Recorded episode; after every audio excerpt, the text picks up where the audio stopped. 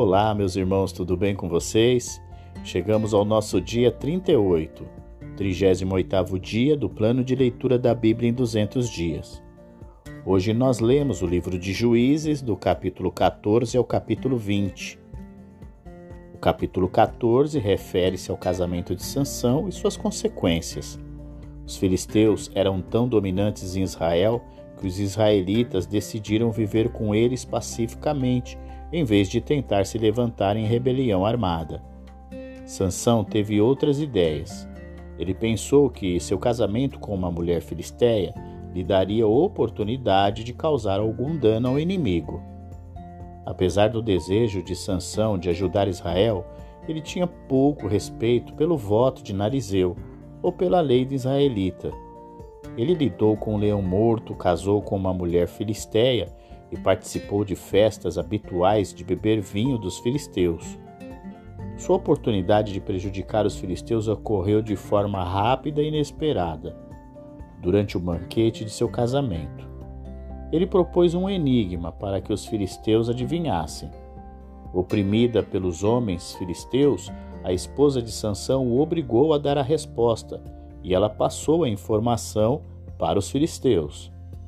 Com o engano de sua esposa, ele perdeu a aposta com os trinta filisteus, mas se vingou matando outros trinta, cujos objetos de valor ele pegou para pagar a sua aposta perdida. Então, sem mais desejo de continuar com o casamento, ele voltou para casa. Os filisteus tomaram a mulher de Sansão e deram como esposa ao seu companheiro que o acompanhava na cerimônia.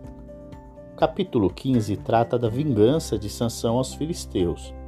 Quando Sansão descobriu que sua esposa tinha sido dada a seu companheiro, ele se vingou dos filisteus. Sansão tomou trezentas raposas, amarrou-as de duas em duas pelos rabos e prendeu em cada par de rabos uma tocha pôs fogo nas tochas e soltou as raposas nas plantações de trigo dos filisteus. E o fogo queimou não só o trigo que já havia sido colhido, mas também o que ainda estava nas plantações. Também os bosques de oliveira foram queimados. Os filisteus responderam, matando a esposa e o sogro de Sansão, pois eram a causa do problema. Sansão, em troca, matou mais filisteus. E não desejando mais prolongar o conflito, Sansão mudou-se para um esconderijo perto de uma das cidades de Judá. Mas os filisteus atacaram a cidade e exigiram que os israelitas entregassem Sansão a eles. Os israelitas estavam dispostos a cooperar porque Sansão lhes causara problemas suficientes. Novamente, porém, Sansão matou os filisteus. A vitória o deixou fraco e com sede, mas Deus o renovou, fazendo jorrar água do chão. Embora Sansão fosse chamado de juiz, ele não era um administrador civil e nem um comandante do exército. Suas libertações nesse período de 20 anos consistiram em aventuras individuais contra os filisteus nas áreas em que haviam invadido Judá e Dan, sendo este último a tribo de Sansão. O capítulo 16 se refere a um relato onde contém duas histórias paralelas que demonstram o desejo que Sansão tinha pelas mulheres, sua força em Deus e os, os esforços que os filisteus fizeram para prendê-lo. Sansão tinha uma fraqueza moral nos assuntos relativos às mulheres. Em uma ocasião, isso quase levou à sua captura. Os líderes filisteus, ao saber dessa fraqueza, elaboraram um plano para usar uma mulher chamada Dalila para prendê-lo. Os primeiros esforços de Dalila não tiveram êxito, mas ela não desistiu. Sansão prestou pouca atenção no que se dizia ao voto de Narizeu, exceto pelo fato de não permitir que seu cabelo fosse cortado. Mas quando ele removeu esse último símbolo de sua separação para Deus, o Senhor, que havia lhe dado forças, agora o abandonou. Seu poder inigualável se foi, e os seus inimigos logo o capturaram, o cegaram e o fizeram descer a Gaza. Amarraram-no com duas cadeias de bronze e ele era obrigado a virar um moinho no cárcere. Aos poucos, o cabelo de Sansão começou a crescer novamente. Os filisteus estavam realizando uma festa de comemoração, louvando seu deus Dagon e humilhando Sansão. Mas quando Sansão finalmente se voltou para Deus, Deus respondeu graciosamente. Com o cabelo já um pouco crescido, ele permitiu a Sansão um retorno de suas forças anterior, para que ele tivesse uma vitória maior em sua morte do que jamais teve em sua vida. A morte repentina de todos os principais governantes filisteus foi o ponto de virada que deu a Israel sua primeira esperança de vitória, e em seguida deu um empurrão com toda a força, e o templo caiu sobre os governadores e sobre todas as outras pessoas. E assim Sansão matou mais gente na sua morte do que durante a sua vida. Os irmãos de Sansão e toda a sua família foram buscar o seu corpo, e eles o levaram e sepultaram entre, Zora e Estaol, no túmulo de Manoá, seu pai. Os capítulos 17 e 18 retratam a história do transtorno tribal dentro de Israel. A nação não tinha governo central e as pessoas das várias tribos faziam o que queriam. Além disso, histórias registram mudanças importantes que ocorreram em duas tribos, a de Dan e a de Benjamim. Mica, um homem que morava na área tribal de Efraim, havia roubado algum dinheiro de sua mãe, e quando ele ouviu a maldição assustadora que ela colocou no ladrão, ele achou sensato confessar sua culpa e devolver o dinheiro. Assim, para agradecer, a mãe fez um ídolo de prata para adicionar aos outros ídolos que eram mantidos no santuário da casa. Mica fez uma capela ele fez outros ídolos e também uma roupa de sacerdote. Separou um dos seus filhos para ser o seu sacerdote, piorando ainda mais a situação ao nomear o seu filho, um eframita, como sacerdote. Quando um jovem levita que viveu na área tribal de Judá e mais tarde passou por esse caminho, Mica o contratou para ser sacerdote em vez de seu filho. O povo da tribo de Dan nunca havia conquistado o controle completo sobre sua herança tribal na costa dos filisteus. Mesmo espremido entre duas tribos mais poderosas de Israel, Judá e Efraim, e afastados da costa pelos filisteus e amorreus, ficaram com muita pouca área para se chamar de sua. Então, eles, portanto, enviaram um grupo de representantes para procurar uma melhor morada em outro lugar. A jornada dos homens levou-os a Efraim, onde passaram a noite na casa de Bica. Assim, eles pediram a orientação do jovem levita sobre sua missão e foram encorajados por sua resposta favorável.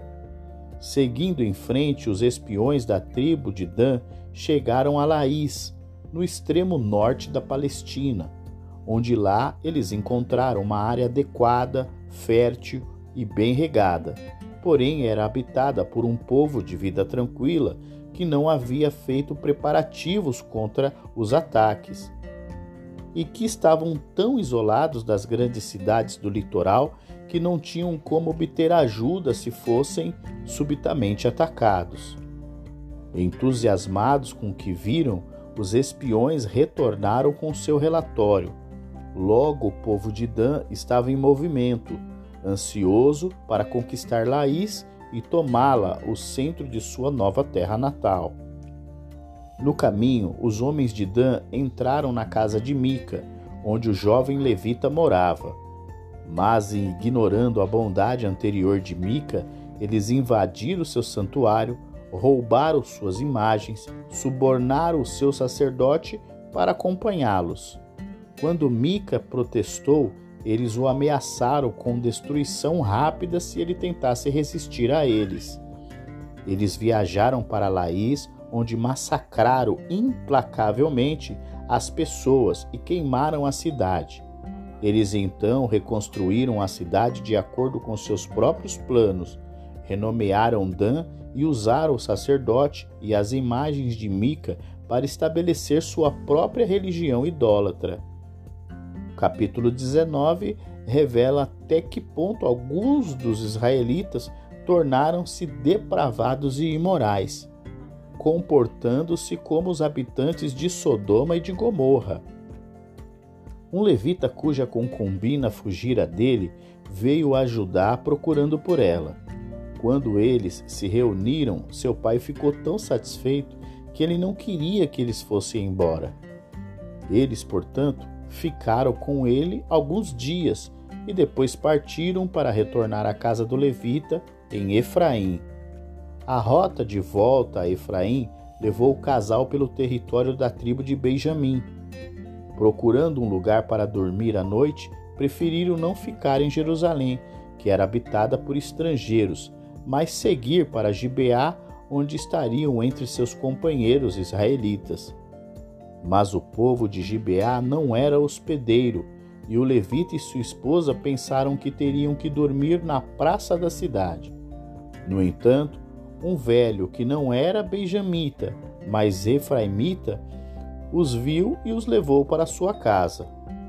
Enquanto os levitas desfrutavam, enquanto o levita desfrutava da hospitalidade do Senhor, uma multidão de homens benjamitas atacou a cidade, atacou a casa, exigindo que o velho entregasse seu convidado para que eles satisfazessem suas perversões sexuais. O velho recusou, mas o levita deu-lhes sua concubina. Eles a estruparam a noite toda e ela foi encontrada morta na porta na manhã seguinte. Então seu marido colocou, colocou o corpo dela sobre o jumento e seguiu viagem para sua casa. Seu marido respondeu a essa violência cortando o cadáver em doze pedaços e enviando um pedaço para cada uma das doze tribos de Israel. E sucedeu que cada tribo que via a situação dizia: Nunca tal se fez, nem se viu desde o dia em que os filhos de Israel subiram da terra do Egito até ao dia de hoje. Ponderai isso no coração considerai e falai. O capítulo 20 relata que o ataque contra o levita e a sua concubina, no capítulo 19, resultou numa grande guerra civil entre Benjamim e o restante de Israel. Soldados de todo Israel se reuniram para atacar Gibeá. Os governantes de Gibeá não agiram de maneira a punir os assassinos e também os líderes de Benjamim ficaram do seu lado. Benjamim decidiu lutar contra as outras onze tribos. Os israelitas foram ao lugar de adoração em Betel e ali perguntaram a Deus qual das tribos atacaria primeiro. A tribo de Benjamim. E o Senhor respondeu que seria a tribo de Judá. No começo, a batalha correu bem para os benjamitas, como eles conheciam o terreno do país melhor do que os israelitas, começaram a levar vantagem, e nessas regiões montanhosas, o maior número de Israel não estava conseguindo tirar vantagem sobre eles. Somente quando os israelitas ficaram desesperados e se voltaram para Deus com sinceridade e total dependência, Deus prometeu a eles vitória. Apesar da garantia da ajuda de Deus, os israelitas tiveram que planejar seu ataque cuidadosamente e executá-lo adequadamente para serem vitoriosos. Sua força principal retirou os benjamitas de Gibeá, após o que uma força israelita menor saiu do esconderijo para atacar a cidade já em defesa. Os soldados de Benjamim, presos entre as duas forças israelitas, foram massacrados. Apenas 600 da força de combate benjamita escaparam.